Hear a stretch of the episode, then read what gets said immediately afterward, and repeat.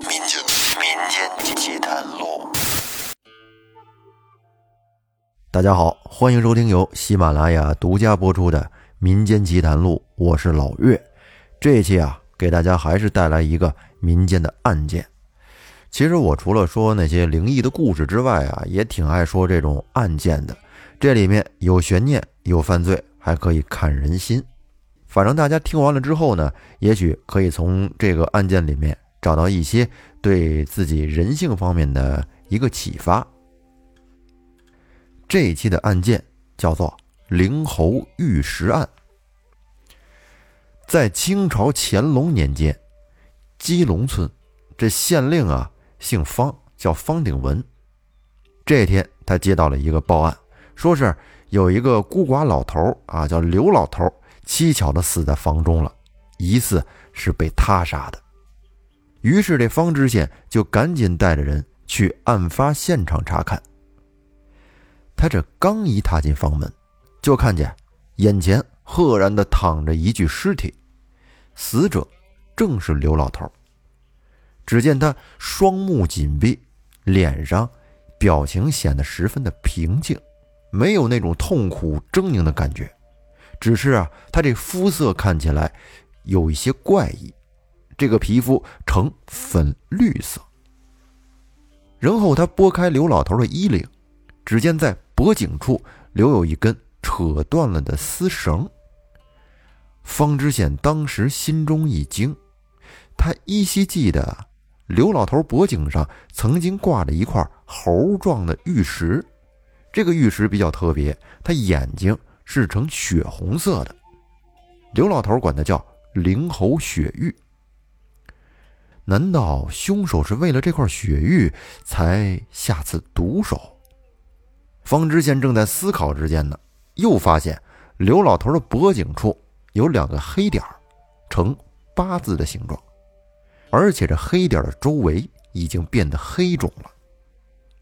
这时，方知县脱口而出：“这一定是被……”毒蛇所咬伤的，而一旁的随从则应声道：“说莫不是刘老头半夜忘了关窗户，让毒蛇爬了进来？”而方知县听完，却摇了摇头说：“不对，这会儿正值二月天气，非常的寒冷，而蛇蛙等动物尚且都蛰伏在地下，还未曾出动，又哪来的毒蛇呢？”说完。他便顺手掀开了刘老头床上的棉被，他这一掀可不要紧，顿时给他惊出了一身冷汗。只见他这被褥下面啊，赫然的盘着一条金环蛇，这个蛇可是有剧毒的，长得非常恐怖。它是就是一圈一圈的啊，一圈黑的，一圈金色的，就是这种条纹状的花纹。方知县是赶紧命随从找来木棍，让他把这蛇呀给拨弄走。可是随从拿木棍拨弄了好几下，这金环蛇才稍微的有这么一点反应。在开始拨它根本就不动。方知县此时感到一些疑惑：这个蛇反应如此迟钝，怎么会咬人呢？难不成是有人将这蛇？偷偷的藏进刘老头的被褥之中，等他上床就寝之后，苏醒的毒蛇便咬了刘老头的脖颈，随后中毒死去。在仵作勘验尸体的时候，方知县又转身环顾了一下房间四周，试图寻找一下其他线索。果不其然，在角落处啊，发现了一个青瓷的小葫芦瓶，而且这里面还有。些许的残留液体，方知县就琢磨着，这兴许就是凶手遗落之物。他是边想边把这小瓶装入到了袖子里。约摸着过了半炷香之后，方知县又回到了仵作身边。仵作禀告称，死者除了脖颈上有毒蛇所咬的痕迹之外，并无其他的可疑之处，而且还验过了瞳孔、舌苔、指甲等。经验证，这确实是蛇毒致死。这调查的差不多了，方知县就带着人回了县衙。回去之后，方知县又派随从去镇上向捕蛇的猎户收购毒蛇。直到半夜，随从才赶回县衙，向方知县禀报说：“猎户们都说呀，此时正值二月天，蛇虫尚在冬眠，毒蛇根本就找不到。”这么一看，确实如方知县之前所料想的那般，但是没有了查案的线索，方知县不由得皱起了眉头。这时，一旁的随从从怀中掏出了一小瓶酒，放到桌上。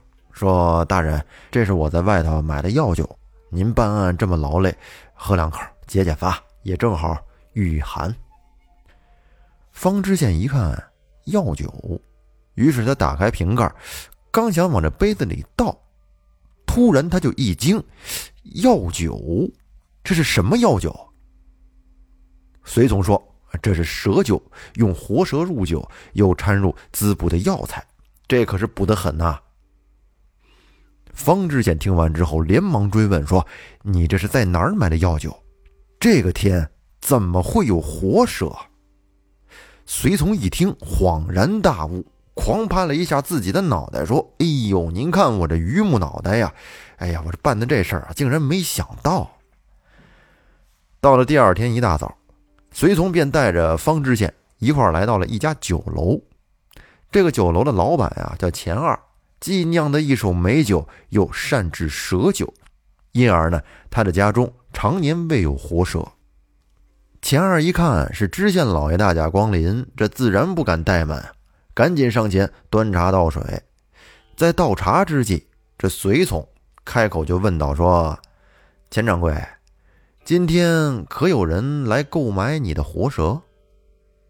这钱二摇了摇头说：“今天没有，不过前不久啊。”那个赵文轩来我这儿买过一条金环蛇，还买了二两蛇毒。方知县从怀中掏出在刘老头家拾的那个小瓷瓶，问道：“说这个可是用来装蛇毒的？”钱二接过了瓷瓶，仔细看了看，说：“回禀大人，正是。”此时，方知县好像突然想起了什么。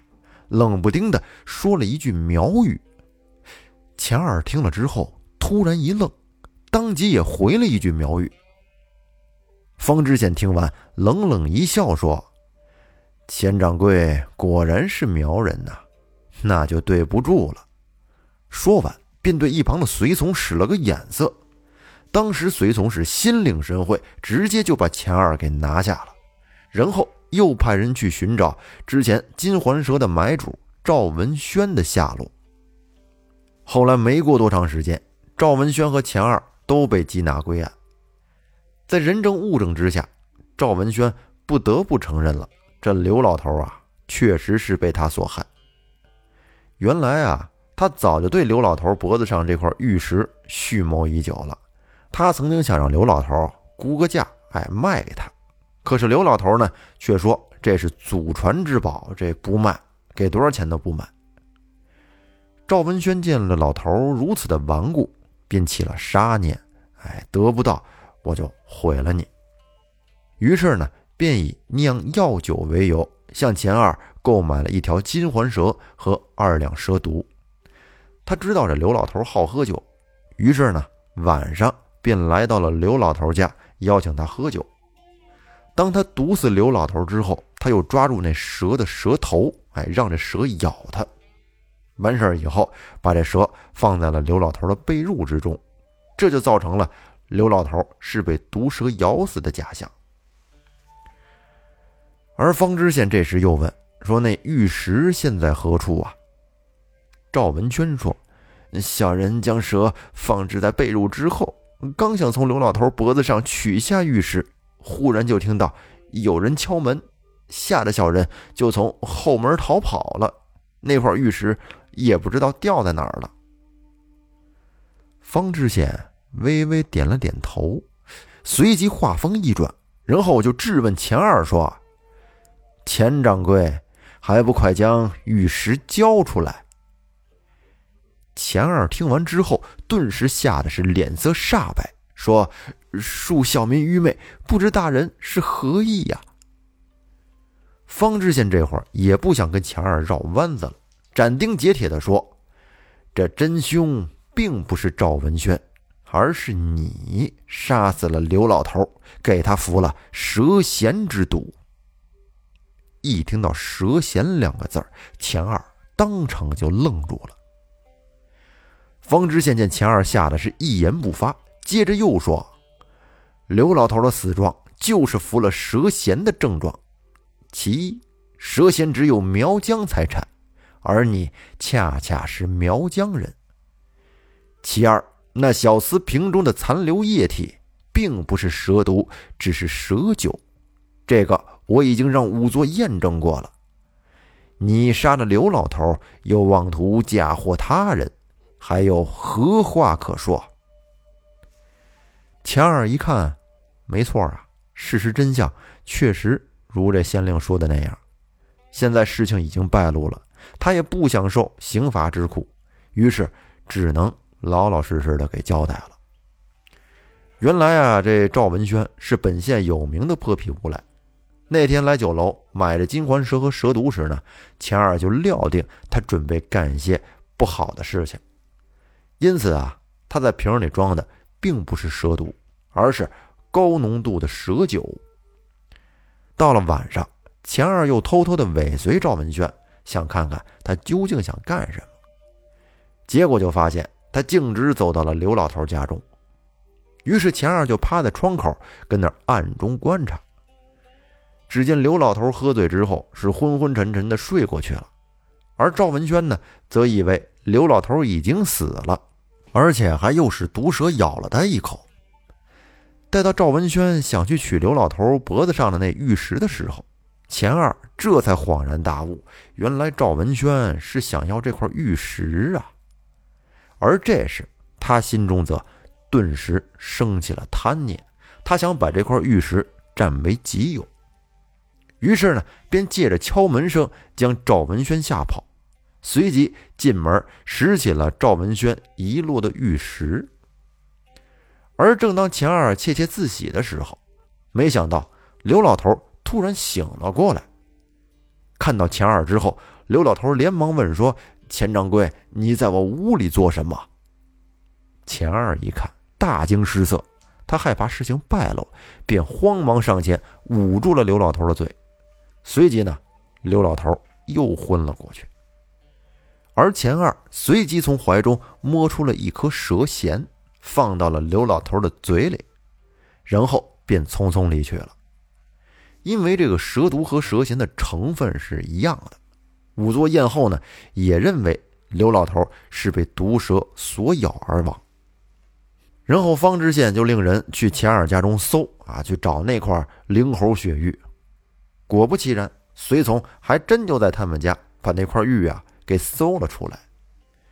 可是呢。最后让人觉得有点反转的是啊，后来经过这专家的鉴定啊，这块玉石并没有太高的价值，只不过是一块普通玉石，值不了多少钱。